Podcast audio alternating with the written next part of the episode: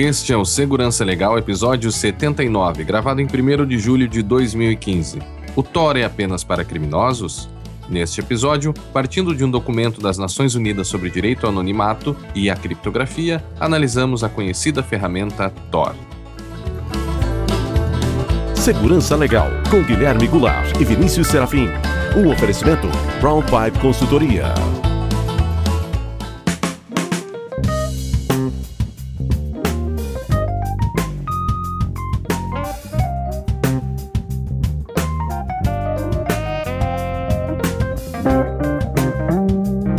Sejam todos muito bem-vindos. Estamos de volta com o Segurança Legal, o seu podcast de segurança da informação e direito da tecnologia. Eu sou Guilherme Goulart e aqui comigo está Vinícius Serafim. Tudo bem, Vinícius? Como vai? Olá, Guilherme. Tudo certo? Tudo certinho. Sempre lembrando que para nós é fundamental a participação de todos por meio de perguntas, críticas e sugestões de temas. Para isso, estamos à disposição uh, pelo Twitter, no arroba Segurança Legal, pelo e-mail, podcast, arroba segurançalegal.com, pelo Facebook, facebook.com barra Segurança Legal e também pelo iTunes. No nosso site. Você encontrará também um link tanto para o iTunes quanto o feed de notícias, caso você queira ouvir ou assinar o podcast no seu agregador preferido. Não podemos esquecer também, Vinícius, que esse podcast é uma iniciativa da Brown Pipe Consultoria, uma empresa especializada em consultoria em direito da tecnologia e segurança da informação. Um dos serviços prestados é o teste de invasão, onde sua empresa consegue descobrir o que um atacante pode fazer na sua rede e nos seus sistemas. Para saber mais sobre este e outros serviços, visite www.brpe.com.br Antes de tudo, Vinícius, temos que fazer uma errata aqui, né? É, duas erratas. Não, não, uma errata só. Uma errata. Uma errata do episódio passado o número. Nós falamos que o episódio passado seria o 79, quando na, quando na verdade foi o 78. Então, se é. você está ouvindo novamente, ouviu o passado e ouviu esse, você vai notar que os dois abriram com o 79, quando vai, na verdade é, este é o 79 e o outro. Vai ter um déjà vu. É, Eu já ouvi vai o 79. Pensar, já aconteceu isso, mas não, esse tá, o outro estava errado, esse é o 79. Se você então não quer ouvir a mensagem dos ouvintes, vá diretamente para 22 minutos e 24 segundos. Primeira mensagem, Vinícius, vem do nosso amigo Rubens Matheus Padovese, que já participou aqui do podcast. Ele tem 27 anos e é de Jaú, São Paulo. O que disse o Rubens? Bom, o Rubens Matheus Padovese nos diz o seguinte: passo para dizer que fico preocupado com a Receita coletando informações sem nosso consentimento e imaginando que seria mais um movimento de xadrez no que seria a busca do governo para que todos paguem o que a lei diz. É, Diga-se de passagem o que é legítimo, né? É lícito. O que é né? é lícito, né? É. Apesar de ainda achar que ela não poderia usar esses dados como prova em julgamentos, mas já direcionaria a investigação a fim de conseguir as provas necessárias. É, aqui é verdade, tem essa situação que poderia acontecer né, numa investigação, uh, um órgão de investigação, uma polícia, etc., conseguir provas que não podem ser utilizadas em julgamento, mas a partir delas tentar conseguir uma prova legal, né? E existe um problema. Isso é até uma teoria é. no direito que trata essa questão, né? É, a teoria do, dos frutos da árvore envenenada que nós falamos. Inclusive, ele está se referindo ao episódio 76 que nós falamos sobre isso. Então, uhum. inclusive, essa teoria nós também comentamos lá no 76, que seria aquela ideia de que no processo tudo parte de uma prova ilícita, as outras provas também devem ser nulas, né? Hum, perfeito. E aí outra coisa que ele coloca é outra questão é que é que viu o recém-lançamento de um aplicativo para o Windows Phone que verifica certificados digitais. Vocês podem dizer algo sobre ele? Mesmo considerando tudo o que disseram em episódios passados sobre a falta de segurança e confiança em certificados digitais, e ele dá aqui o link pro, pro aplicativo da Microsoft. Microsoft o Microsoft, o aplicativo se chama Certificados. E pro Windows Phone apenas, né? É pro Windows Phone apenas. Tá na, na, na, Store lá do Windows Phone. Basicamente, o que ele faz é mostrar os dados dos, dos certificados que você tem instalado no telefone. Uhum. E, e faz aquelas verificações normais que um navegador faria e tal, da cadeia de certificação, se ele foi assinado, se ele é válido, etc. Tá? E, e apresenta mais algumas informações. Assim, nada que, no meu ponto de vista, aumente a segurança. Talvez isso aqui melhore a compreensão do usuário a respeito do certificado digital. Sem dúvida. Contribua era... nesse sentido, entende? Era o que eu ia dizer, porque daí o cidadão fica mais ciente do que está acontecendo, do que está instalado, do que, que tem, o que, que ele usa, o que, que ele não usa, né? É, só que isso aqui só faz sentido para ele se ele entender como é que funciona um certificado digital, cadeia de certificação, etc ou do contrário, continua sendo para o usuário padrão, né? Vamos dizer assim, continua Sim. sendo um monte de informação que não vai interessar a ele. Tá? O que eu acharia interessante é se fosse possível fazer o que a gente chama de certificate pinning, né, em que você pode fixar o certificado de um site ou para uma aplicação que você acessa. O que alguns aplicativos no iOS, pelo menos, já fazem. Então, uhum. por mais que, ou seja, eu receba um outro certificado válido, eu posso dizer não, eu só aceito esse primeiro certificado que eu vi, né, no caso do cara que desenvolve, né, eu só aceito esse esse certificado aqui para minha aplicação. Não uhum. importa que um outro válido numa cadeia de certificação do dispositivo seja apresentado. Uhum. E isso é bem interessante, porque praticamente impede que se faça um ataque de man no meio do, com relação à falsificação de certificados e coisas assim. Uhum. Tá? Tem, seus, uhum. tem seus inconvenientes também, mas, mas ajuda bastante. Legal. Um abraço, Rubens, e obrigado pela sua participação. Um grande abraço. O próximo ouvinte foi o Canela, que deixou um comentário lá no episódio 71 sobre o OpenPGP. O que, que nos disse o Canela? O Canela, que eu imagino que seja um apelido, talvez, quem sabe? Sobrenome, quem sabe? Sobrenome, quem sabe? Canela com K. Eis o seguinte, boa tarde. Primeiro, parabéns pelo trabalho. Acabei de conhecer o site de vocês e só ouvi dois episódios, o 68 e o 71, todos da área de criptografia, que é a área que mais tem interesse. Ó, legal. Até você vai encontrar lá no início, bem nos primeiros episódios, lá dois que a gente gravou só sobre criptografia. Isso. É. E ele continua: Vou começar a ouvir todos eles, pois realmente eles são muito bons e os show notes complementam bem o, o podcast. Uh, venho contribuir para talvez discutirem um futuro episódio sobre uma ideia que surgiu de gerar certificados digitais para todo o site de maneira gratuita. O projeto está no site Let's Encrypt. Tem empresas grandes por trás desse projeto. Queria a opinião de você sobre o assunto. Abraço e parabéns. Antes, antes disso, Vinícius, eu quero lembrar também que lá no episódio 39, nós falamos uh, de título Vamos levar a certificação digital a sério, falamos também sobre alguns problemas ah, é verdade. envolvendo certificado digital, que foi um sobre uma questão envolvendo uma, uma grande AC, uma grande AR, na verdade, né? Uhum. Que causou até alguns reflexos. Na verdade, uma C. certificação. Uma C. Foi uma C, né? Uma C. Foi uma C. Alguns métodos aí que nós Uma C com todos os seus ARs entendíamos incorretos aí, mas se você gosta de, de criptografia e gosta de certificação digital, ouça também o 39. Ouça todos, né? Mas 39, 39 é também pode, pode lhe interessar. É, com relação ao Let's, Let's Encrypt, e vamos colocar no show notes o link pro Let's Encrypt, se bem que eu já acho que a gente colocou em algum outro episódio. Uhum. Mas colocamos de novo. Não tem problema. É, é, o Let's Encrypt, Encrypt é uma iniciativa apoiada uh, pela Mozilla, pela Akamai, pela Cisco, pela EFF, Electronic Frontier Foundation, Uh, e outras menos conhecidas aqui, a Trust e Automatic. Uh, basicamente, o objetivo do. E o projeto é da, é da Linux Foundation. Tá? Uhum. Esses outros que eu li são, são apoiadores, patrocinadores do projeto. Então, a ideia do Let's Encrypt é você é gerar certificados digitais de graça para todo mundo. Ou seja, não tem mais a desculpa de eu vou botar um site e não vou colocar um certificado digital. né? Você vai ter de graça. E sim, assim, é, é, bem interessante a iniciativa. Eu não sei exatamente como é que eles vão viabilizar a geração dos certificados. Tá? Eu tô curioso. Que é um pra... problema, né? É que é um problema. Ah. Para evitar que alguém possa gerar um certificado um, para um site que, a, que não controla, né? que não é o seu. Uh, eu não, confesso que eu não estudei a solução deles ainda né, a esse respeito. Eles vão começar a emitir o primeiro certificado digital para público, digamos assim, para todo mundo, né? Uhum. Eles vão começar em setembro. Eu tenho até uma nota aqui no meu, no meu desktop. Na tua agenda. Na minha agenda aqui para setembro, dar uma olhada de novo no site deles. Vamos ver, vai ser muito legal se isso acontecer, se eles conseguirem fazer isso de uma forma segura. Acho que vão. Né? Uhum não, não é um projeto qualquer, assim, uma tentativa uh, feita sem um estudo mais aprofundado. Uh, tem grandes apoiadores. É, isso que me chama a atenção, né? Então, é, eu acho assim, que tem tudo, sim, tem tudo para para dar certo, tá? E, e, e, aí tira a desculpa de, ah, eu tenho que pagar 3 mil reais por um certificado por ano para ter um certificado no meu site, eu não vou pôr, ou na minha aplicação. Uhum. Ou usa aqueles certificados gerados né, autoassinados, os Snake Oil da vida, que a pessoa nem trocar uhum. o nome do certificado não troca, deixa é. o Snake Oil lá.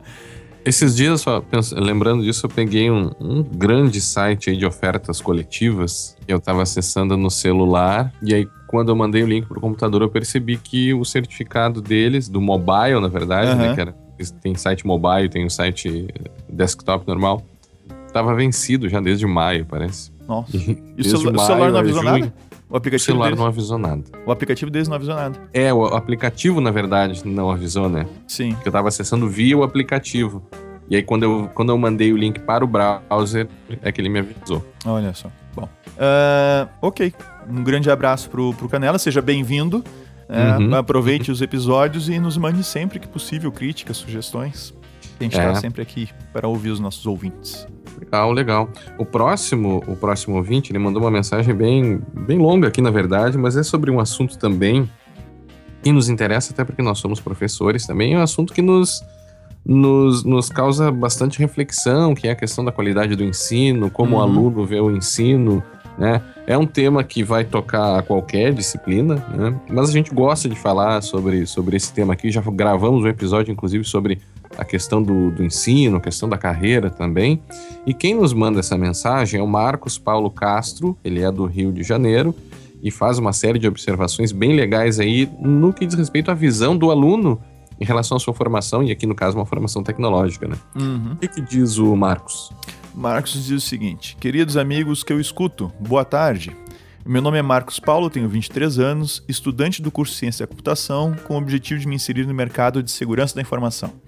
Eu conheci vocês há pouco tempo, procurando privacidade, meu tema do TCC. Estou realmente animado com tanto conteúdo de qualidade que vocês estão, re estão reproduzindo. Que bom, que bom, Marcos. Falando um pouco sobre minha graduação, uh, ele colocou que ele trocou de universidade, tá? E na antiga universidade que ele estudava, acontecia a seguinte situação, né? Todos os professores, sem excluir nenhum, nunca indicaram um livro para leitura, muito menos um artigo. Meu Deus do céu. Os materiais uhum. sempre eram de materiais uh, condensados de vários autores, pedaços de materiais. Sim, é. elas. É, polígrafos, né? Polígrafos. Né? É, e muitas vezes o pessoal vai dar uma aula. Eu, eu já vi isso acontecer mais de uma vez. O pessoal vai dar aula uma, uma certa matéria que nunca viu na vida, sai uhum. catar PowerPoint de outros professores para dar aula. Ah, sim. Basicamente isso, né? E o que é um problema. É. Uh, ele escreve: visto que, eh, que sempre me foi dito que em faculdade e universidade é necessário muito, muita leitura. Ao indagar um professor sobre isso, o mesmo me respondeu: em tecnologia não se precisa de livros. Ai meu Deus. O grande problema é que ele acabou aceitando isso. Uhum. Não acreditem em ninguém que diga a você que você não precisa de livros. Uhum. não, não, precisa ser impresso, mas você precisa é. de livros, sim. Né? A questão da tecnologia não se precisa de livros. Eu, não sei de onde uma pessoa tira uma coisa dessas. Talvez do fato de poder pesquisar as coisas no Google. Será é, que é, talvez será que, que é dessa é, cabeça que. Mas, é, por outro lado, há, assim, muito material, muito material importante que você encontra na internet, aberto, artigos acadêmicos. Claro, livros, mas o que eu digo aqui no seguinte, é, Guilherme... Eu... White papers. Agora, imaginar que a sua, na sua ciência não há um livro que, que sirva ou que mereça ser adquirido... É, eu, eu te diria o seguinte, eu diria que até nem... Eu trocaria a palavra livros aqui dele por leitura. Uhum, uhum, é, eu acho que eu acho que é mais nesse sentido, não se precisa de ler. Que livros hoje em dia tu tem no computador, tu pode encontrar ah, material de excelente qualidade, como tu colocou é. na, na, internet e tal. Não precisa ter o livro físico, né? Mas a, a, leitura é, uma, é algo importante. Como se você aprendesse fazendo. Na verdade, eu acho que o problema é o seguinte: talvez o que o professor dele tenha querido dizer é que em tecnologia não se precisa de teoria. Você ah, faz tudo na prática, sai fazendo. Pode ser isso também, né? Pode ser, pode ser. É. O que é um, mas ele continua, é um absurdo, né? Mas tudo bem, ele que é um problema. É. E ele trocou de faculdade. Tá? Então ele acabou. Ele coloca o seguinte: que depois da troca de faculdade, universidade, uhum. ele está hoje no sexto período do curso de ciência da computação e acabou vendo que a realidade da antiga faculdade não é muito diferente da realidade na qual ele. da, da universidade na qual ele estuda atualmente. Tá? Uhum. Porém, ele conheceu um professor Uh, ele diz assim, o qual acredito que vocês conheçam, que é o Mário Monteiro. Infelizmente não conhecemos, uhum. não tivemos oportunidade. E ele diz assim: esse ensinou um pouco sobre o tema leiam livros. Leiam artigos, aprendam a pesquisar. Nesse momento eu aprendi mais do que em toda a faculdade. É. Bom, o que eu te digo é uma seguinte, não, uma coisa, não sai de perto desse professor. é, com, é com esse cara que tu vai aprender. Né? É. Ou seja, não sai de perto desse professor. E ele continua. É. Fala, Guilherme. Só, só para destacar como, como o papel do professor é importante, né? Em qualquer uhum. nível, desde o do, do professor de primeiro grau e, e, todo mundo, acredito que eu e tu e as pessoas que nos ouvem sempre tem a, a, na memória a, a, figura de um professor muito querido, uma pessoa que, que de repente falou algo que mudou sua vida, né? Eu conversava com, com uma aluna esses dias e ela me dizia que uh, uma diretora da faculdade de, da, da instituição segundo grau, primeiro grau que ela estudava, disse para ela que ela nunca iria conseguir ter um diploma na vida dela. Ai, que horror. Eu fico pensando como que um educador diz isso, né, para uma pessoa. Então, o papel do professor ele é muito importante tanto para o bem quanto para o mal, né? Ele pode fazer com que a pessoa odeie uma disciplina, isso já aconteceu comigo, um professor ruim, um professor que trata todo mundo mal faz você ter aversão à disciplina, mas um professor bom também pode mudar a sua vida acadêmica, né? Ah, em, embora comigo, embora é, embora um bom professor também não seja a solução para todos os problemas. Não, porque não. você tem as suas responsabilidades é, acadêmicas também. Né? Exatamente. Né? É. E ele continua dizendo que, ao ouvir os dois episódios, o, o Carreira em, Sistemas de em Segurança da Informação e Livros sobre Segurança da Informação, é, ele teve algumas perguntas que realmente uh, veio à mente dele, algumas dúvidas que mexem com qualquer uhum. estudante. Primeiro, ele coloca: o nosso sistema de ensino superior necessita de mudança, seja na forma dos professores ensinarem ou, ou como o aluno entende o curso. Pois se cada aluno tivesse uma ideia sobre o tema e logo depois assistir uma aula, o aproveitamento seria incrível. Uhum. Sim, se a gente se preparasse para as aulas. É. Uma coisa que é muito importante é que hoje, de fato, o papel do professor como, como quem traz conteúdo para a sala de aula está superado. É, defasado. O, o conteúdo, porque o conteúdo se tem na internet, tem, tem de fácil acesso. Agora, o, o real valor do professor é o professor que orienta. É Sim. o professor que serve de, digamos assim, de par numa discussão que te questiona, que Exatamente. te ensina a pesquisar, que só te coloca que isso dúvida. Só funciona, isso só funciona se o aluno faz a parte dele, que é o que ele está colocando aqui. Ou seja, é o seguinte ele o aluno né? vier vir preparado para a aula. Vir preparado para a aula. O que acontece hoje em dia é que o pessoal vem para a aula né, não, não, sem ler nada, sem se preparar de forma nenhuma, e aí fica realmente muito difícil de tu ter um. de fazer claro. uma coisa diferente e ficar passando conteúdo. É o que ele diz ali adiante, né? É, ele diz que testou uma dica né, que, que, a gente deu lá no, nos episódios, que foi ler antes, ler antes das aulas, ou seja, estudar antes das aulas, né? Qual foi o resultado que ele obteve? Nota máxima e destaque na turma. Parabéns! É. Sabe que o, é, tem um professor, um professor chamado Pedro Demo, que nós já falamos sobre ele aqui algumas vezes, enfim, ele é uma, um estudioso aí da, da questão da educação também. E ele disse que esse modelo de aula, e muitos já notaram isso, esse modelo de aula chamado magistral, onde você fica, o professor fica quatro horas falando sem parar sobre um determinado assunto, ele já está defasado, né? Não, não por, um, por outro lado, não que as pessoas não consigam aprender ver, vendo professores falando, não, ele não quer dizer isso. Sim, isso é importante, né? mas é importante sim que, que o aluno se prepare. E aí ele vai colocar que o aluno realmente vai aprender quando ele pesquisa, ou seja, uhum quando ele estuda, na verdade, né, para se preparar, quer para se preparar para uma, uma aula, quer porque ele goste, e essa é uma coisa que raramente eu vejo hoje em dia, né, e que eu tenho certas coisas que eu estudo, principalmente na nossa profissão, né, Vinícius? Não só de direito da TI, mas de segurança, mas há certas coisas que a gente estuda porque a gente gosta. Não, não, ninguém chega e diz para nós estude isso. Claro que algumas vezes você vai ter que estudar uma coisa para escrever um artigo, para dar uma palestra e tal, ou para escrever, né, para dar uma aula que de repente não é a coisa que você mais gosta do mundo. Mas, por outro lado, nós estudamos coisas simplesmente por gostar daquilo. E é isso que eu, que eu não vejo acontecendo nas faculdades. As pessoas simplesmente estudando algo porque elas gostam. Né? Parece que tem que haver aquela história que é um outro artigo que a gente leu esses dias, né, Vinícius? Vamos ver se a gente acha para colocar no show notes do professor que faz uma crítica ao ensino atual e ele diz que se não houver nota, o aluno não estuda. Ah, é verdade. Quer dizer que o, o aluno está lá só para receber a nota, né? Se não, se não tiver nota, ele não vai estudar, então. Se não houver avaliação, ele não vai estudar, talvez. Né? É algo que, que a gente precisa pensar. E assim, e aí, aí sim, Guilherme, o aluno vai aprender pesquisando. É, é. é. E aí, aí muda completamente de figura, ou seja, o aluno assume o papel dele, né? faz a parte dele para conseguir desenvolver o conhecimento dele. E, e, e aí o, o, o, próprio Marcos coloca o seguinte aqui no, no e-mail dele. Uh, sendo assim, após analisar, e, após analisar e criticar, como superar essa má formação que ele nos coloca, né? E a gente, na nossa opinião, ele já está no caminho. já está no caminho para superar essa, é. esse problema. Que é, é o que eu, eu falo para meus alunos isso, se eles se tem uma coisa que eles têm que sair da, da faculdade ou da universidade sabendo fazer, é aprender sozinho. Uhum. É, saber aprender, saber, saber estudar. É, sabe, como, é que eu, como é que eu aprendo uma coisa sozinho? É, não como é que eu aprendo a fazer, é como é que eu realmente estudo alguma coisa. E aí, por fim, o Marcos coloca aqui que um item que ele escutou no, no episódio, naquele né, que ele que ouviu, é que ele, e que ele achou muito interessante, é como saber selecionar o que é para ler e o que é para descartar. É, realmente isso é muito bom, porque hoje em dia tem tanta coisa mal escrita, né? tanta coisa mal escrita na, na internet que e Deus me livre. O Guilherme tá mostrando aqui na câmera para mim como é que é o nome, é. O, o, Como Ouvir e Como Falar. São dois, os dois livros que a gente sempre recomenda, que às vezes eu levo em aula, o pessoal não dá muita uhum. bola e tal, mas eu, eu insisto nessa, nessa peregrinação, que é o, o, são os dois livros aqui do Mortimer Adler. Isso. É, que é Como Falar e Como Ouvir e Como Ler Livros. Então você vai encontrar nesses dois livros dicas valiosíssimas, como, sobre inclusive como estudar, como marcar um livro, como ler, para que, que você lê, como é que você.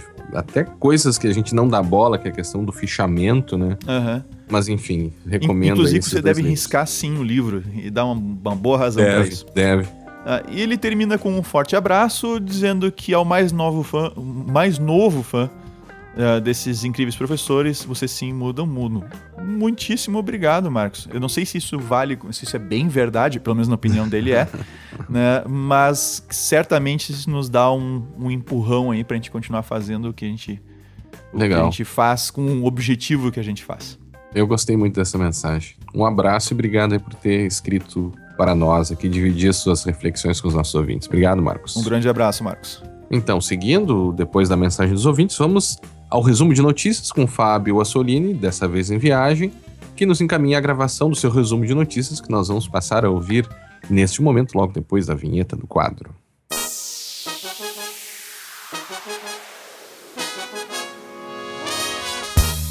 Resumo de notícias com Fábio Assolini. Olá, Vinícius e Guilherme, ouvintes do podcast Segurança Legal.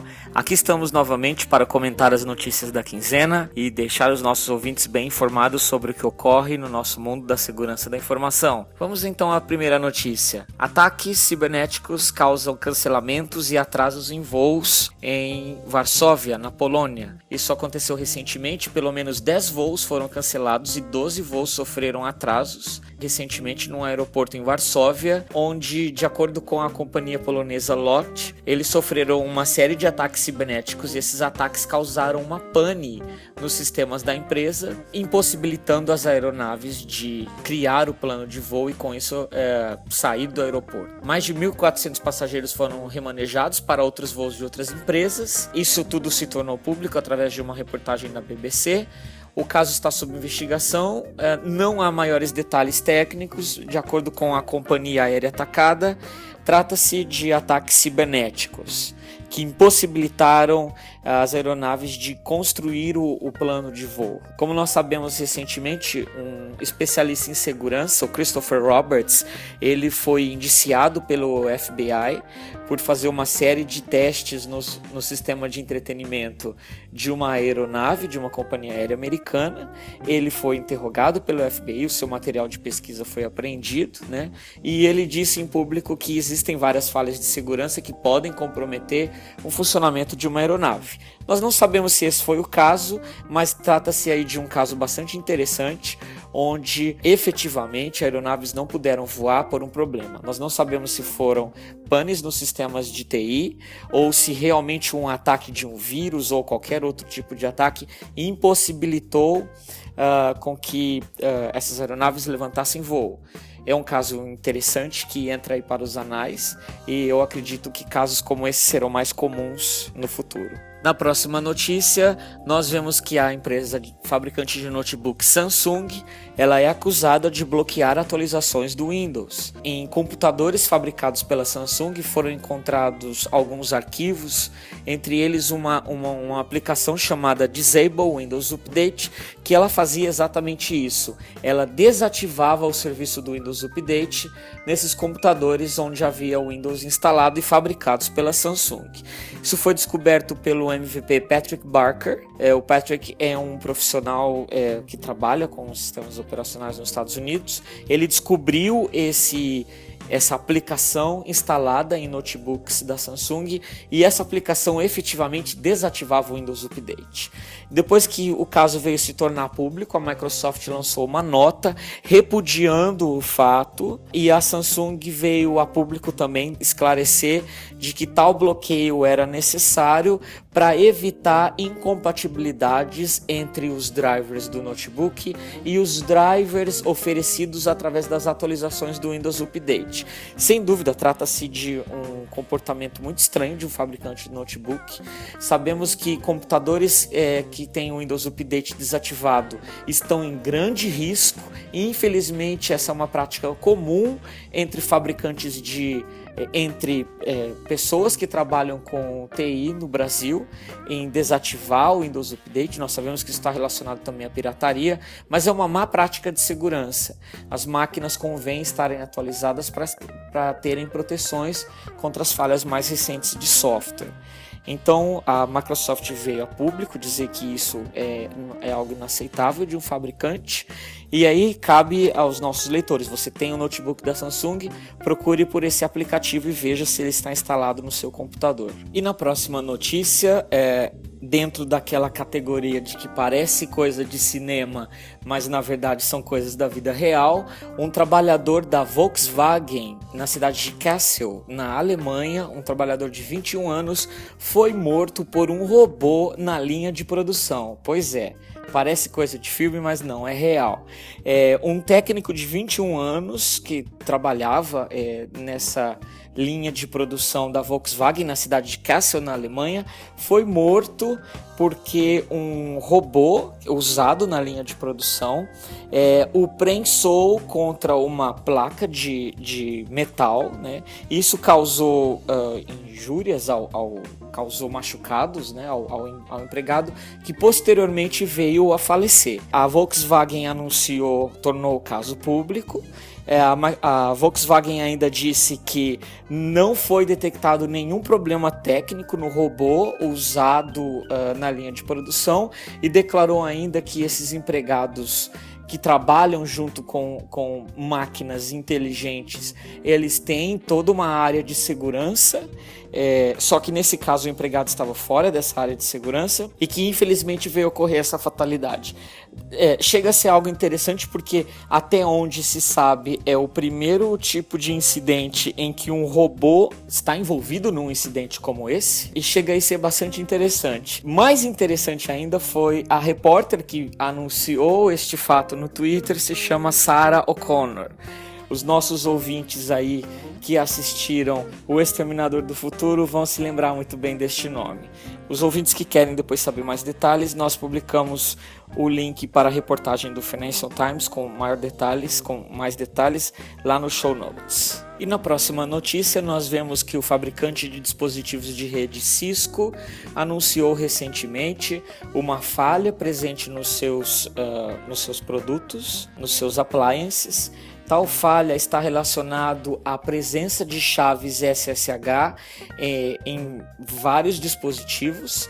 Essas chaves permitem com que um atacante de maneira remota tenha acesso acesso root de modo remoto a esses dispositivos. Trata-se de algo bastante grave vindo de um fabricante de appliances negociados em todo o mundo. Esse acesso com essas chaves SSH se dá de maneira remota. Essas chaves são, são armazenadas no no appliance de maneira não segura e a Cisco veio a público afirmar que há um recurso no, no, dispositivo chamado Unified Communications Domain Manager e essa plataforma por padrão, possui uma conta é, de administrador com senha e nome gravados por padrão nesses dispositivos e que podem ter acesso root privilegiado, acesso privilegiado nesses dispositivos ou através dessas chaves SSH. Então é, é uma vulnerabilidade importante e segundo a Cisco não há uma forma correta de se livrar disso porque isso é padrão do produto. A Cisco ainda afirmou que isso afeta os produtos rodando o iOS com versões do 445 adiante. Então, se você é administrador de rede e tem devices da Cisco, recomendamos aí que você busque uma solução junto ao fabricante.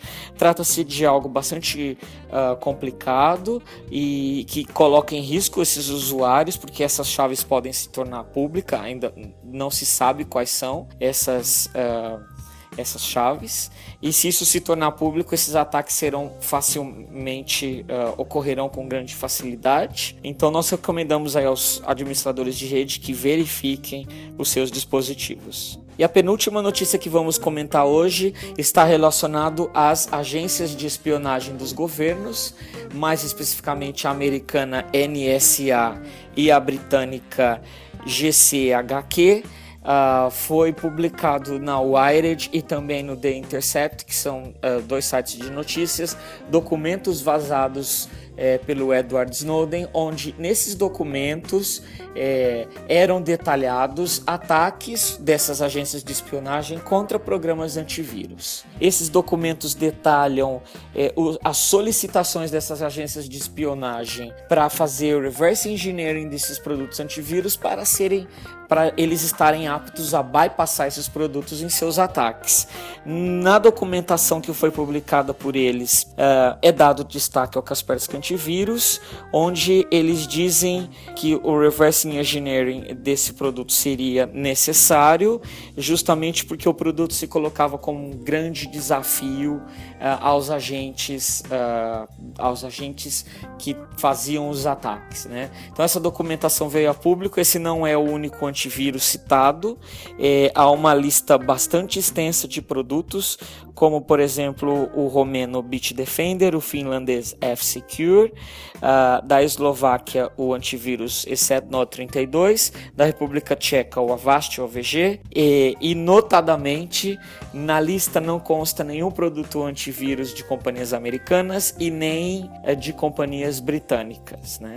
O documento ainda detalha essas solicitações dessas agências de espionagem para serem aptas a fazer todo esse trabalho de reverse engineering, para serem aptos para fazer esses ataques. Então isso demonstra mais uma vez que as agências de espionagem governamentais para elas não há limite. E a última notícia que eu quero comentar hoje com os nossos ouvintes diz respeito ao internet.org, que foi é, o tema do nosso programa na edição 77. O Facebook veio a público afirmar que o serviço não fere a neutralidade da rede e porque permite é, ou dá aos seus usuários a opção de uma escolha paga. O Facebook então respondeu a 19 questionamentos enviados pelo Comitê Gestor da Internet à empresa. É, esses questionamentos quase todos dizem respeito ao, ao Marco Civil da Internet, quanto à neutralidade de rede que o Marco Civil defende. O Facebook então veio a público responder esses questionamentos é, e a principal resposta do Facebook é que o serviço não fere as regras de neutralidade de rede, porque é, trata-se de um serviço que não gera malefícios aos usuários, mas sim bem-estar. Vejam os senhores, né?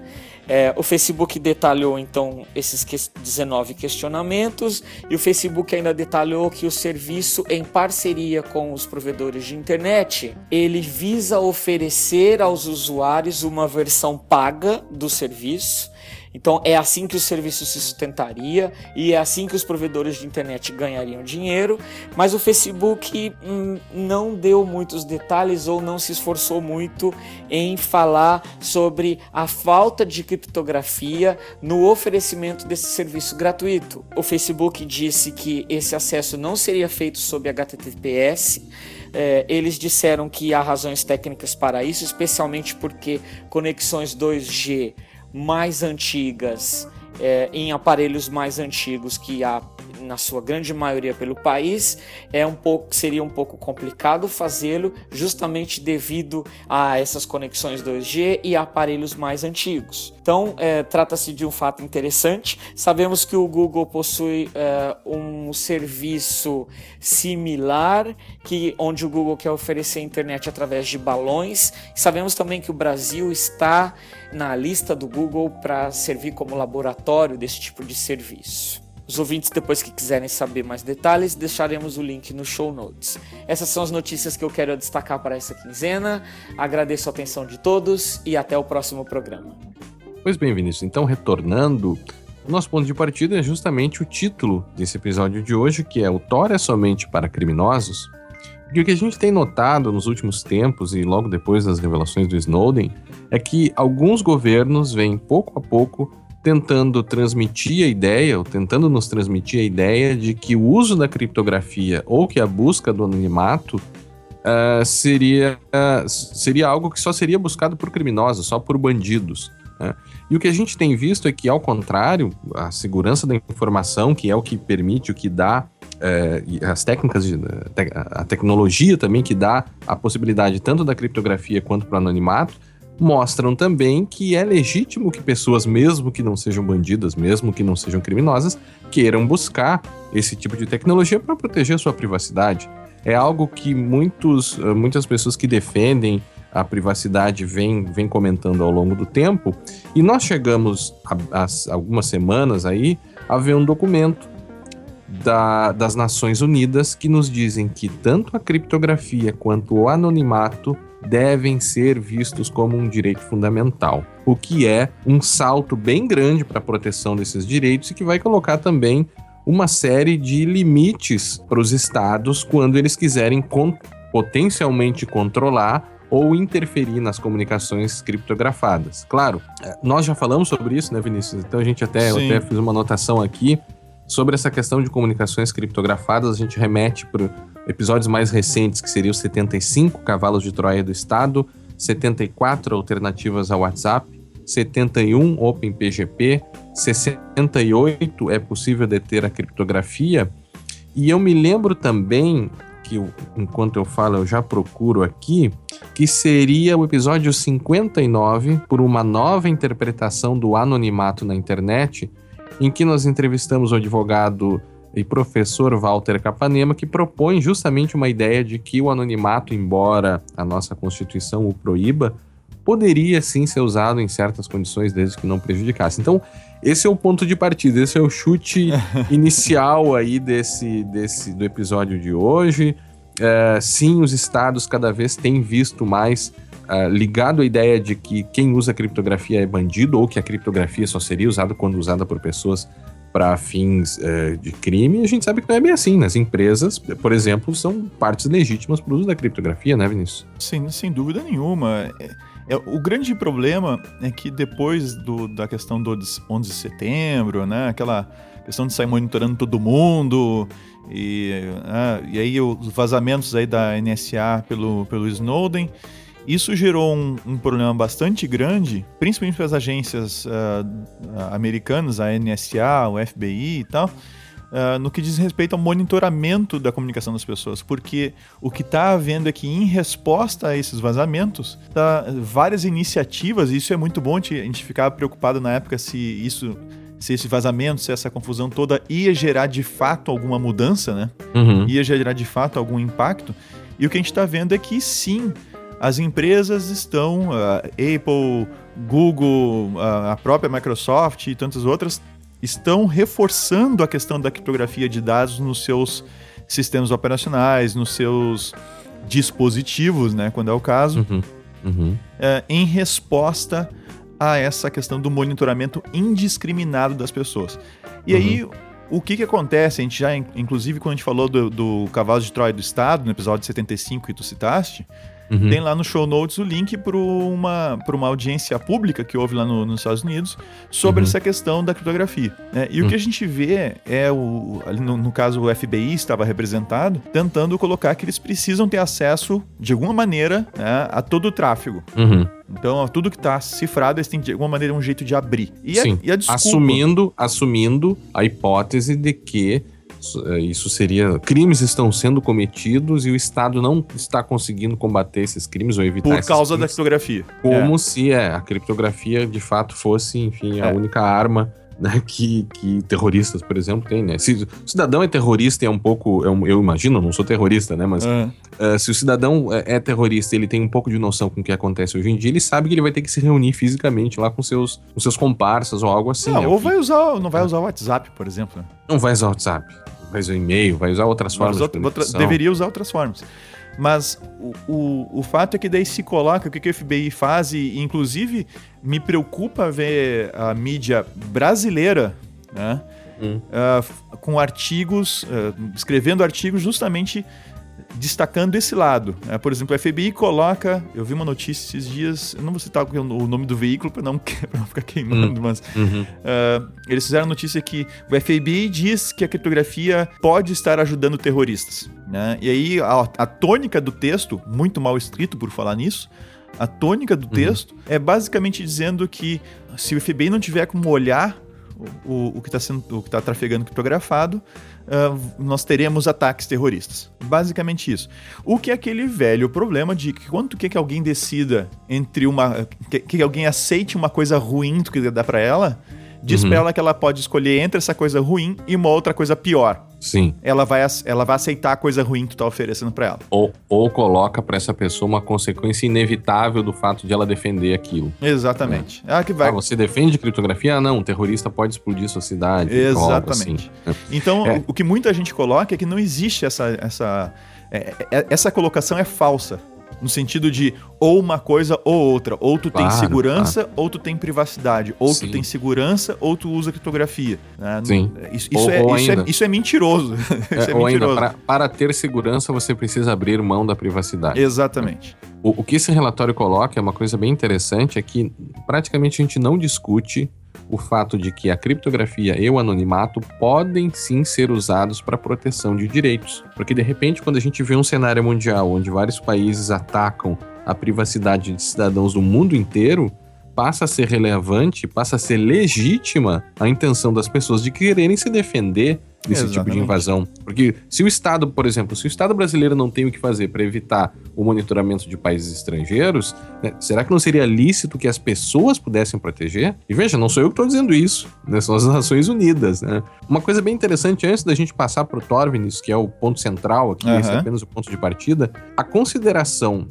do, do uso de comunicações criptografadas e do anonimato como direito fundamental, segundo esse relatório, colocariam algumas imposições e algumas limitações para certas iniciativas, como por exemplo, é, backdoor criptográfico, ou padrões fracos de criptografia, ou qualquer limitação na criptografia ou no anonimato. E que o que eles dizem, né, que antes de um Estado fazer qualquer coisa nesse sentido, porque pode sim haver medidas extremas, como nós falamos no, no episódio 75, em que um backdoor poderia sim ser utilizado, mas em medidas absolutamente extremas e um, e um controle muito mais extremo ainda. O que eles dizem é, caso existam esse tipo de exista um tipo de medida tão invasiva, deveria primeiro haver uma limitação, ou seja, uma previsão legal a esse respeito. E essas medidas só podem ser usadas e impostas por uma finalidade legítima e também só podem, né, tem que passar por um teste de necessidade e proporcionalidade. Esse último caso é o melhor, né? Uhum. Porque o que acaba acontecendo é se você consegue chegar àquele resultado, ou se você consegue produzir aquela prova por outros meios, você não deve usar uma medida tão invasiva como essa, por exemplo, instalar um backdoor na máquina de uma pessoa, né? Justamente porque haveria esse direito aí das pessoas se quiserem se comunicar de forma criptografada. Esse, esse é o ponto de partida e, e é isso que as Nações Unidas estão colocando claramente em uma resposta do que do que aconteceu nos últimos anos aí é, dos Five Eyes, né? E outros uhum. países monitorando indiscriminadamente cidadãos do mundo inteiro. Até fiquei é. um pouco sem ar, que falei demais. Falou sem respirar. É. É, aqui a gente tem essa questão dos backdoors criptográficos, ou padrões fracos de criptografia, ou uma coisa chamada a chave dourada, né? uma golden key que abre uhum. qualquer coisa cifrada. É, esses assuntos foram bastante discutidos lá no episódio 75, né, uhum. Cavalos de Troia do Estado, até porque a gente trouxe a discussão que houve né, lá nessa audiência pública lá nos Estados Unidos, que foi muito interessante, viu, diga-se passagem. Foi. Até recomendo é. quem puder assistir na íntegra, é em inglês, sem legenda, né, mas quem puder, tiver, quem entender inglês e tiver a oportunidade de assistir, são duas horas de vídeo, né? É, uhum. é muito interessante. É, é assim, é, é, educativo assistir aquela, aquela educação. Aquela Eu recomendo educação, o seguinte, não, aquela, é. aquela discussão. Eu recomendo o seguinte: troque dois episódios da sua série preferida por algo que vai lhe agregar bastante no, nesse âmbito da segurança e do direito da TI. Né? É verdade. Mas vamos ao Tor, então, Vinícius. Essa ferramenta já conhecida há alguns anos, né? Conhecida, agora eu acredito que não, não, não se use mais o acrônimo, anteriormente se chamava The Onion Router, né? Não, se usa, se usa. Se usa ainda sim, o, esse sim. acrônimo? Eu, eu, vi o router, Steve... Ah, essa é uma outra questão que nós, o, o, nosso, o nosso podcast eu escuto mais aqui, que é o Security Now. Mais uma vez, em uma coincidência extrema, isso já aconteceu três outras vezes, eu acho, Vinícius em que o, o tema que nós escolhemos era o mesmo tema que eles escolheram também. Eles estão também falando sobre uh, um pouco sobre Tor, é que seria em função de um novo cliente aí que um novo cliente mais seguro que utilizaria a rede Tor seria o Astoria, uhum. baseado em um paper que eu tenho certeza que tu vais falar um pouco mais além. Né? Mas assim, em linhas gerais, claro que se trata de uma tecnologia bastante complexa, até porque a internet não foi criada se pensando muito em segurança, em anonimato e em privacidade, uhum. ao contrário, né? Ela tinha outros fins. Mas levando isso em conta e levando as limitações da internet, como é que funciona o Tor? É, o, assim, o objetivo do Tor é permitir uma navegação segura, é, ou seja, criptografada, pelo menos até determinado ponto, já falo por quê, e anônima. Né? E esse é uhum. o ponto principal, anonimato. Uhum. Acaba usando, o Tor acaba usando criptografia como necessidade para o anonimato. O uhum. anonimato uhum. é, o, é o principal. Tá? O que, como é que funciona o Tor? Uh, muitas pessoas já viram, para quem não conhece muito o tema, né? Já uhum. viram em, em, filmes de que tem invasão, que tem hackers, uhum. não sei o quê. Uhum. Aparece lá o pessoal saltando de um computador para o outro, né? e uhum. até chegar e fazer o ataque. Ou seja, ele vai até algum computador que fica na China. Não, na China seria péssimo, mas é. ele vai para um computador que fica é. na Rússia. Da Rússia vai até para um outro computador que fica lá seu, em algum lugar na Europa. E dali ele vai para um outro que fica no Brasil. E aí ele chega no alvo dele. Né? Uhum. Ele chega no destino dele. E aí fica aparecendo no filme lá o pessoal tentando descobrir onde é que o cara tá e tal. O que o Thor faz é exatamente isso. tá? Ele hum. roteia, ele direciona o tráfego da tua navegação, quando tá usando o Tor, obviamente, por vários nodos, ou seja, pontos, computadores na internet, até chegar em um que é o último, e esse acessa o site, por exemplo, que, por exemplo, que você está querendo acessar. Uhum. Tá? Uhum. E cada um desses nodos, uh, o Tor chama de Omnium Router, uhum. o roteadores cebola. tá? Uhum. Uhum. Então, ele sempre monta um circuito que a gente chama, que é esse caminho, né? Ele monta o circuito através de três desses Omnium routers, desses uh, roteadores. Sim. E aí o que acontece, né, você vai se conectar num primeiro roteador dessa rede Omnium, essa rede cebola. Uhum. Depois esse, esse roteador se conecta num segundo, esse segundo num terceiro e o terceiro no site que você está acessando. Certo. Tá? E mas a... deixa eu te fazer uma pergunta retórica aqui, né? Claro, é, vamos lá. É o seguinte: mas quando a gente navega na internet, a navegação também se dá dessa forma, porque nós não vamos direto da nossa máquina até a máquina fim. Ele vai passando por vários roteadores, não é verdade? Perfeito. Vai de um, vai para outro. Você consegue ver que isso acontece. Qual é a diferença aí nesse, nesse circuito que é. faz com que um se identifique, que se tem anonimato e no outro não? É, a questão é a seguinte: quando a gente navega na internet de forma regular, ou seja, sem utilizar o Tor ou um outro serviço parecido, o que acontece é que qualquer um que esteja observando o tráfego, né, o seu provedor de, de, acesso à internet, ou alguma empresa que esteja no meio do caminho roteando o teu tráfego, né, no meio do caminho que, uh, da, da, da, tua navegação, né, eu me conecto no Google, meus pacotes saem da minha máquina e vão até o Google. Uhum. Uh, se alguém estiver no meio do caminho, consegue ver que é o, o endereço IP de origem tal, que é o não necessariamente o Vinícius, mas muito frequentemente dá para identificar o assinante responsável Sim. por aquele, uh, aquele IP naquele momento, uh, está uh, acessando o site do jornal tal. Uhum. Então, imagine um Snowden fazendo, uma fazendo a denúncia lá do, da, do, das questões da NSA, né? Uhum, uhum. Se ele fizer isso sem proteção nenhuma, dá para saber alguém de de tal lugar está acessando o serviço de denúncias lá, o supor que, que existisse na época, Sim. hoje já tem, mas um serviço de denúncia do jornal tal. Certo. É, você consegue ligar as coisas. Bem, bem fácil. Consegue saber quem é. acessa o quê. Em função dos metadados, né? Até porque muitas dessas conexões elas são criptografadas também. Você não vê o conteúdo, mas você vê que fulano está se comunicando com cicrano, fulano é usuário de tal serviço. Isso. Por aí vai, né? É, é, é muito fácil fazer isso. A ideia do Tor é que você não consiga nem saber isso. Ou seja, não consiga ver o conteúdo da comunicação uhum. e não consiga saber que tem alguém acessando determinado serviço. Ok. Ah, é, essa é a ideia básica da coisa. Sim, sim. Isso é feito por meio de, é, de uma relação é, criptográfica entre esses roteadores, ou seja, um vai roteando o tráfego dele para o outro, uh, perdão, vai criptografando o tráfego de um para o outro, de um para o outro, de um para o outro, é, de forma que você não hum. consiga ver, não é? Não é, é isso ou não? É mais ou menos isso. O, o que acontece é o seguinte, para um termo mais técnico, uhum. uh, para quem entende um pouco mais de redes, o, o Tor ele não funciona apenas para navegação web, tá? Uhum. É para qualquer conexão TCP. Certo. Certo? Então, qualquer coisa, SSH, qualquer coisa que seja TCP, você pode passar por dentro uhum. da, da rede Tor. E aí, como é que funciona?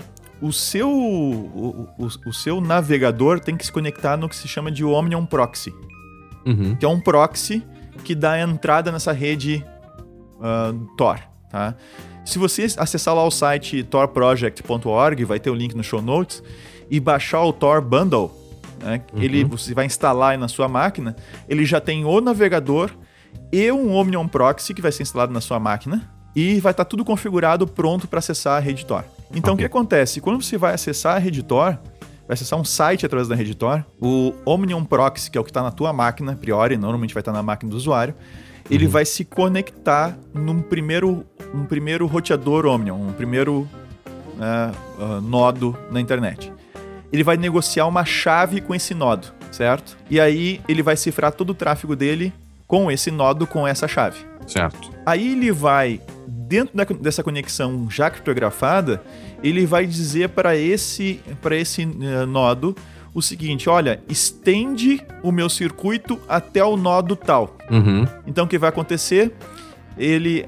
O, o Omnium Proxy, ao dizer para o primeiro roteador, primeiro nodo, estende meu circuito até o nodo vamos chamar de nodo B agora, né? Ele vai dizer uhum. estende e passa para ele essa chave aqui. Tá? Ele faz uma negociação de chave usando o diffie-Hellman, tá? Uh, uhum. Aí não vou entrar nos detalhes porque daí vai ser vai acabar o Sim. episódio, a gente não vai ter terminado de conversar. Mas Sim. basicamente é um protocolo que me permite negociar uma chave de criptografia para uma sessão, tá? Então o proxy ele combina uma chave uh, através do primeiro nodo, combina uma chave com o segundo nodo, certo? certo? Com o nodo B.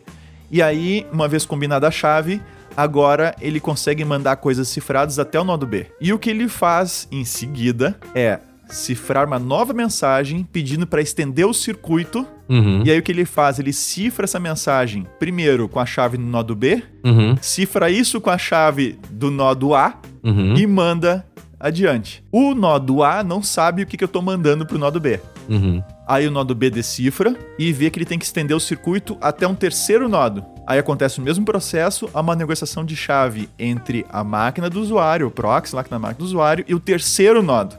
E ele combina uma chave com esse terceiro nodo, certo? Uma vez combinada a chave, o circuito está estabelecido. E aí o que acontece? Quando tu for navegar acessando o Google, por exemplo, ele vai pegar lá um, vai criar uma requisição para acessar o Google, ele vai cifrar isso com a chave do último nodo, nodo C, e vai cifrar esse resultado cifrado com a chave do nodo B e depois uhum. com a chave no nodo A. Uhum. Formando, formando aí a, cebola. A cebola, né? exatamente. O, o, as cascas níveis, da cebola. Layers isso, ali, né? as várias camadas. E aí passa no nodo A, ele decifra, passa para o B o, resultado, o B decifra a parte dele, passa para o o resultado, o C decifra e acessa o Google. E o Google responde para o último roteador, para o C, né, para o nodo C, uh, achando que ele é o cliente, ou seja, o Google não sabe quem é o cliente. Uhum. Né?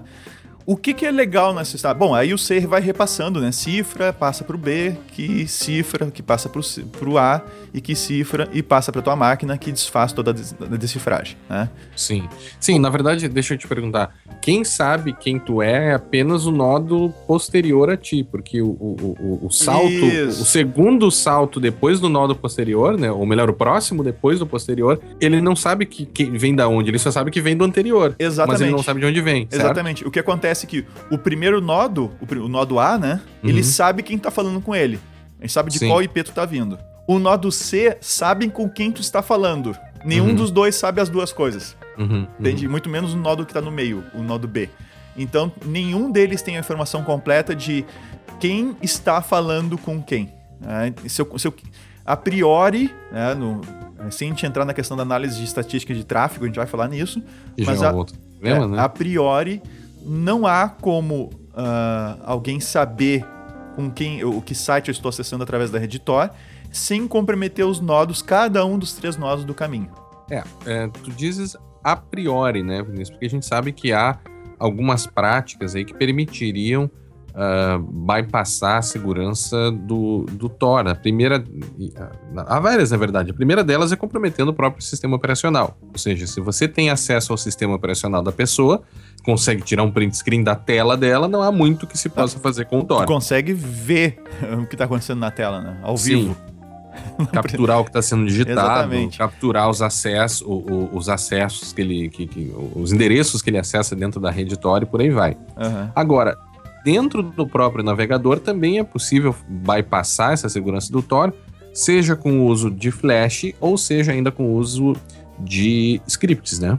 É, correto isso. E, e, correto, esse é um outro problema. Tanto que quando você instala o Tor Bundle, né, que já vem com o navegador, ele por default ele desativa Flash.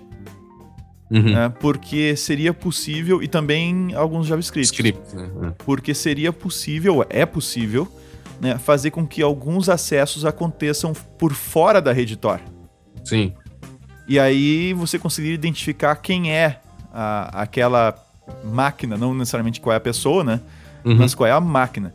E um, claro. um, outro problema que existe e que seria, uh, vamos dizer, uma, é óbvio, mas é bom de falar, uhum. é que não tem sentido a pessoa usar uma rede anônima como o Tor e usar, por exemplo, o seu e-mail pessoal. Sim. Acessar o seu e-mail pessoal que você vai estar. Tá, uh, o Google vai Dando saber quem é você, entende? Vai saber claro. que, que, que, é você que está acessando a partir de tal endereço. É, e levando, e levando em conta também que a, aquela questão do fingerprint do browser, né? Que a gente uhum. sabe que a grande maioria dos browsers é, é possível obter uma identificação é, única dele, né? E teria que, que. Há até aquele endereço que é o. Que não vamos lembrar de cabeça agora, mas vai estar lá no show notes que permite você verificar o fingerprint do, do seu browser. Então, ainda assim, haveria seria um outro problema. Agora nós temos um outro problema que é um problema mais sério, que é como que. É, e aí logo a gente lembra da questão do, do cidadão aquele que foi preso lá nos Estados Unidos, né? Da Silk Road, né? É da Silk Road, né? É, até a Bruna Castanheira falou aqui nos episódios, gentilmente nos, nos deu uma entrevista sobre o assunto, mas se diz que se teria violado, se teria conseguido encontrar alguém na rede Tor, dentro da rede Tor, violar o anonimato ali daquela rede e há alguns problemas técnicos aí no meio que, em tese, permitiriam que isso acontecesse. E me parece, Vinícius, me corrija se eu estiver errado, foi o que motivou esses pesquisadores a propor a ideia de um Tor mais reforçado aí, né? Um Tor com que seria o Astoria, né? É, a questão é a seguinte, a, a rede, o, o, Astoria seria um cliente, né? Uhum. Seria um novo cliente pro para a rede Tor. Seria, seria a rede Tor ainda, uhum. ele só seria um novo cliente para essa rede Tor. O que acontece é o seguinte, o Tor ele tem mais, além da criptografia que a gente explicou, ele tem mais uma coisa interessante. Ele tem, ele estabelece circuitos, né, que são esses caminhos de três roteadores até a internet, né, uhum. é, criptografados, e ele vai mudando esses circuitos de tempos em tempos. Uhum. Então ele vai criando vários outros circuitos, vai encerra um circuito, começa outro e assim por diante. Uh, cada site que você acessa, daqui a pouco ele monta, você está acessando vários sites, ele monta um, monta um outro circuito você acessar um outro site, para que não se veja o tráfego para dois, três, quatro, cinco, seis sites diferentes vindo do mesmo lugar. E uhum. aí poder se estabelecer uma relação entre a, os sites que estão sendo acessados. Tá? Isso o Tor também tem. O detalhe é que é possível para um atacante que veja o tráfego passando, uhum. e especificamente que veja o tráfego saindo do proxy Tor para o primeiro, primeiro nodo, para o nodo A, tá criptografado, ele não consegue ver o tráfego em si, ele não consegue nem, nem ver com quem que a pessoa está falando, uhum. mas se ele tiver acesso a esse tráfego e de entrada, de entrada, de entrada. Uhum. isso, uhum. saindo da máquina do usuário para o primeiro nodo, para o nodo A. E se ele conseguir ao mesmo tempo ver o tráfego da máquina do nodo C para a internet, Uh, ele, uhum. Que aí o, o, tráfego aparece decifrado, ou seja, o tráfego sai da rede Tor, ele uhum. consegue comparar estatisticamente os dois padrões de fluxo, uh, e aí ele consegue estabelecer uma relação e com uma certa, uma boa probabilidade de identificar que aquela, que aquele circuito Tor, ou seja, aquela máquina em tal lugar está acessando tal coisa na internet. Uhum. Uh, a gente pode pensar que, poxa, mas isso é difícil de acontecer, né? uhum. ou seria muito difícil de acontecer, é justamente o que os pesquisadores, uh, os propositores aí do Astoria, né, uhum. é justamente o que eles levantam, que não é tão difícil assim, porque tem vários pontos de, tem vários desses roteadores, né, desses Omnium routers que estão em redes controladas pelas mesmas empresas uhum. de telecom. Então, mesmo, não vou nem dizer um governo, mas uma empresa de telecom, aí o governo pode ir lá e falar com a empresa de telecom, né? Sim, mas sim. uma empresa de telecom já seria capaz de, em determinadas situações, ver o tráfego de entrada na rede Tor e o tráfego de saída da rede Tor e estabelecer essa correlação. Sim. E aí você quebra com todo o anonimato da rede. Você descobre é, quem está E aí tu consegue, tu consegue descobrir quem está acessando quem. Ah. E, o, e, uma outra uh, descoberta desses pesquisadores é que você não precisa ver todo o tráfego. Hum, sim. Né? Esse seria um outro detalhe. Você, bastaria você ver o tráfego de ida né? e algumas, alguns retornos lá que a gente chama de, de confirmações de pacotes da, do TCP, que é alguns ACs lá, né? Uhum. Uh, ele, vendo essas informações, não precisaria, não precisaria ver todo o tráfego em absoluto. Ele conseguiria também quebrar essa, uh, esse, esse anonimato. Não quebrar é. a criptografia, mas quebrar, violar o anonimato. Sabe que eu estava ouvindo o Steve Gibson falando sobre isso no Security Now e ele conclui, depois de 2 horas e 40 de episódio, em que uma hora e 40 ficou se falando sobre outros assuntos, mas ele conclui dizendo que não há. É, é, é, a leitura que ele faz desse artigo, da, dos que fizeram a proposição do Astoria, seria que talvez nem eles mesmos estão muito convencidos dos resultados e que os resultados não seriam tão bons assim. É, ele até deu uma certa criticada no final dessa possibilidade. Tu vai nessa linha? Tu concorda com ele? Olha, Guilherme, eu não, eu não ouvi o, o episódio esse do Scriptinal que tu, tu, te referes, tá? Uhum. Mas eu li o artigo Measuring and Mitigating AS Level Advers Adversaries Against Tor, que é edição de cinco autores, uh, vários dos Estados Unidos e pelo menos dois de Israel. Tá? Uhum. E eles o que, eles, o que eles colocam, o que eles colocam a propor a, a história é a necessidade de uma defesa contra esse tipo de ataque, né? Ataque de, em que uhum. compara estatisticamente os fluxos de tráfego. E basicamente o único jeito que tem para se livrar, para evitar esse ataque, é evitar que uma mesma entidade tenha acesso a, ao tráfego de ida e volta ou ao tráfego de ida e algumas informações do tráfego de volta, certo? Certo, certo. E aí o que eles fazem é uma análise levantando o que é mais ou menos a arquitetura, a topologia atual da internet uhum. e procuram identificar quais são as empresas, né, quais são os AS que a gente chama, os sistemas autônomos que compõem a internet e que são de uma mesma empresa ou que poderiam uh, agir em conjunto para quebrar o anonimato de uma, da, da rede Tor. Sim. Então eles tentam deixar mais complexa a relação entre esses circuitos, mas não elimina completamente a possibilidade. Não, não, não elimina. É, é interessante o que eles estão fazendo, mas é uma coisa assim que não, não é matemática, entende? Eles vão sim, lá... deixa mais difícil para o atacante, na verdade, que queira comprometer. Em, te, em, tese, sim. Por exemplo, se eles, se eles verificam ao estabelecer o circuito Tor, é, isso que é, é nisso que a ferramenta mexe, tá? Uhum. Ao estabelecer o circuito Tor, ela verifica, por exemplo, se ela vai passar por roteadores, por nodos que pertencem a uma mesma empresa né, que é dona daqueles sistemas autônomos, ou do mesmo grupo. Percebe que isso é uma coisa. Eh, não é matemática. Você consegue. Claro que existe relação óbvia, né? Você pega uma telecom, você vê quais são as AS daquela tele, quais são, qual é a presença dela na, na rede. Aí você vai ter que ir atrás de quais empresas, quais grupos são donos de quais empresas, né? E aí você identificaria os AS do grupo. Aí você tentaria não usar dois nodos que passam pela rede de empresas que pertencem a esse grupo. Uh, e, e, percebe que a coisa vai ficando subjetiva. Sim. E aí sim. até chega no ponto que, ah, não, eu não posso passar por esse nodo aqui e por esse outro nodo aqui, porque ele, esses dois nodos uh, são de empresas que podem eventualmente se juntar, uh, cooperarem umas com, uma com a outra, para quebrar anonimato da Redditor. Hum. Então o, é, é, é, bem complicado isso, sabe? É, mas vários, uh, acho até que nesse artigo, mas no, no, no próprio Security Now, eles colocam que grande parte dos nós, principalmente os, os chineses lá, são completamente comprometidos. 80, mais de 80% seria, não seria confiável. É, isso, né? isso não é dos. Assim, o Security Now cita isso, mas isso tá no, nesse no artigo. artigo. Ah, nesse tá, artigo, tá? Desse pessoal que fez o estudo. Né, que no caso, e eles citam o Brasil aqui várias vezes, tá? Hum, é, o, é. o, Brasil é o primeiro da lista aqui quando eles estão citando várias coisas que é, é ah. Brasil, não sei o que, etc, né? Uhum. Uh, e a, a China, Talvez sim. por ser letra B, né? Na ser. ordem alfabética. Deixa eu ver. Eu acho que tu tens razão, cara. acho que tem razão. tá em ordem é. alfabética. E basicamente aqui eles, eles levantam que sim, boa parte dos nodos Tor lá na, na China estão comprometidos por essa relação que eles estão que eles estão avaliando. Uhum. Né? Então, uh, sim, vai dificultar o trabalho? Vai. Vai impossibilitar? Não. Uhum. Não vai. E, e, acho que é importante. Não, de forma alguma, eu estou dizendo que o trabalho deles não vale nada.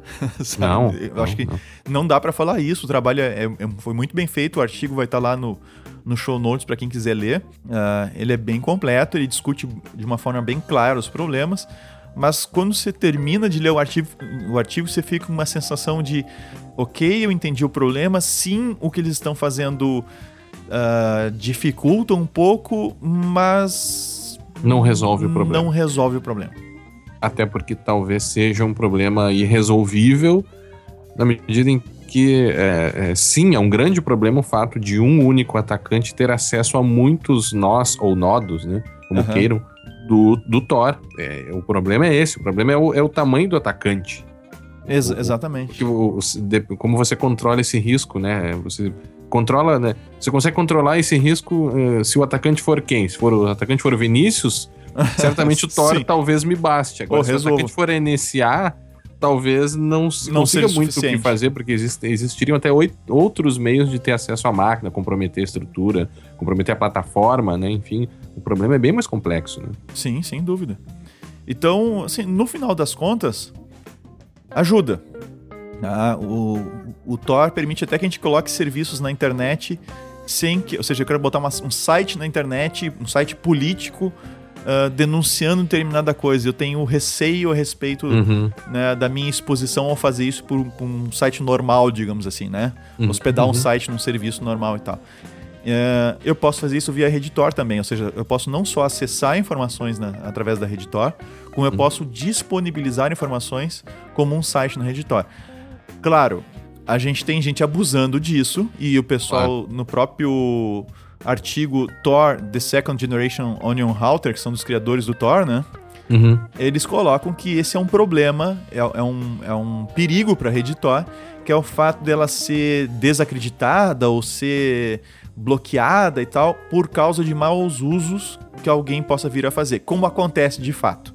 Ah, claro. Tem gente trocando. de crimes, é, né? Tem gente trocando crimes. informações uh, tem, sobre pedofilia na Redditor. É, isso tem, é comum. Tem gente vendendo drogas na Redditor, que, que, inclusive foi o caso do rapaz esse que foi condenado a 30 anos de prisão nos Estados Unidos. Silk Road, né? Do Silk Road. Tem gente vendendo arma na Redditor. Tá? Mas também tem gente fazendo tudo isso na internet sem ser com a Redditor. Então, claro, a, a, claro. o fato é que a Redditor, ela Pode ter gente usando para esse tipo de coisa? Pode, tá? mas certamente não é a maioria. E se a gente acabar com a Redditor, não acaba com o problema. Sim. Ah, Sim. Coisas, isso já é feito há muitos anos na e internet uma, sem é, Tor mesmo. É, é. é o, de minha parte, já finalizando, Vinícius, é, eu acho interessante que lá dentro do, do, da, do próprio site do Tor, eles colocam em algum momento que, o, que muitas pessoas usam o Tor para o que eles chamam ali de higiene de dados. Ou seja, você quer garantir realmente que você quer fugir das práticas de tracking, não quer que seu provedor lá é, é, consiga saber o que você está acessando, ou que se ele for dono do DNS começar a desviar uhum. uh, uh, outros DNS que você eventualmente use.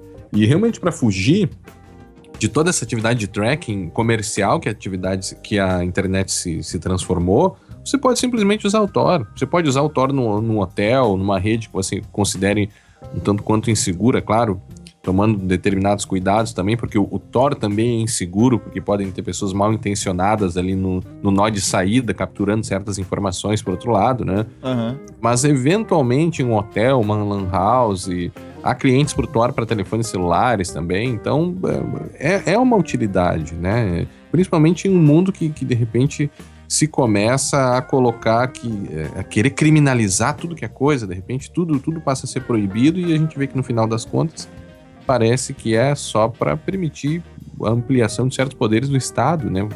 Acaba me preocupando com isso. Sou, sou favorável ao Redditor, sim. Às vezes utilizo e não sou um criminoso. Sim, e, e, e fechando assim a questão do Thor, adianta usar o Thor, sim, sem dúvida nenhuma. Tá? Funciona. uh, o, o, o, maior perigo, a maior ameaça para Redditor são uh, grandes empresas que têm acesso, ou seja, grandes empresas de telecomunicações que têm acesso a, ao. Que, que, controla, vamos dizer assim, pelo menos dois ou mais nodos aí na rede Tor, né? Uhum. Do, do, do, circuito que você está utilizando. Uh, e agências com, com grana suficiente para e poder político suficiente para agir, como a NSA. Né? É. Então, é, esses são, são os adversários uh, mais perigosos para a rede Tor. O resto, em geral, não, não é capaz de, de lidar com essa coisa da Redditor. De é, não, quebrar não... esse anonimato, entende? Mas nós não podemos nos esquecer daquele caso dos pesquisadores, aqueles que iam apresentar um trabalho numa uma no conferência Black, de sim, segurança. no Black Hat, no Black Hat. No Black Hat, e que parece que foram impedidos de apresentar o trabalho. É, eu né? não sei exatamente o que aconteceu, se foram impedidos ou eles desistiram, tá? Eu, eu soube, uhum. eu soube que eles desistiram, simplesmente não apareceram. Deram um no-show lá e era isso. Uhum. Uh, eu não sei exatamente por que, que eles não vieram à tona, mas o que a gente está vendo aqui em termos de, de artigos e tudo mais, pesquisa em relação a isso, eu, assim, eu fico, eu, eu sou, estou bastante confiante que a gente está olhando para o tipo de coisa que a NSA vinha fazendo. Uhum. Com desvio de tráfego na, na, na AT&T e outras coisas mais. Né? E usar o Tor, sim, é, ajuda. Não cuidar aqueles, aqueles cuidados básicos, né? Flash, JavaScript. Flash nem pensar em usar, JavaScript na medida necessário. E aí eu tô lembrando agora, Guilherme, que tu viu lá no Security Now e tu me passou o site, eu achei bem interessante, que é o privacytools.io, ah, né? É. Que é um site que traz várias informações, várias dicas ali para desativar algumas funcionalidades no Firefox e mesmo no Chrome também para impedir uh, que alguém veja o que você está que você tá assim, qual é o seu IP acessando. interno, o que, você está acessando, informações que, uh, que, são demasiadas, vamos dizer assim, sensíveis para ficar vazando por aí e dá vários plugins né, pro pro Face, pro Face, pro Firefox. Uhum, uhum. Uh, para você poder controlar o que acontece na sua navegação. E dá uns plugins lights ali para usar, e depois tem uns que são um pouco mais chatos de usar. Um deles eu já conhecia, já usava, que é o NoScript. Uhum. É, para bloquear JavaScript é um pouquinho chato de usar ali, mas, mas é também um plugin muito bom. E a gente vai botar no show notes. Lembrando, acho que é, isso aqui o Guilherme viu no episódio esse do Security Now. É, Sim. Então a gente pode colocar um link lá pro episódio pode. do Security Now para quem é, ouve, pode ouvir em inglês. Pode ouvir sim. lá o, o episódio escrutinal que fala mais sobre isso. Então tá certo, Vinícius. Se algum dos ouvintes, então, eh, tiver alguma dúvida ou quiser mandar alguma pergunta para nós sobre, especificamente, especificamente sobre essa questão do Thor, ou eventualmente se não ficou bem claro, a gente vai ter o maior prazer em retornar esse assunto respondendo as perguntas, se não nesse ou no próximo episódio. E fica então o nosso agradecimento aos ouvintes que nos acompanharam até aqui. Nos encontramos agora no episódio 80. 80 do Segurança Legal. Até a próxima. Até a próxima. Lera, mi chica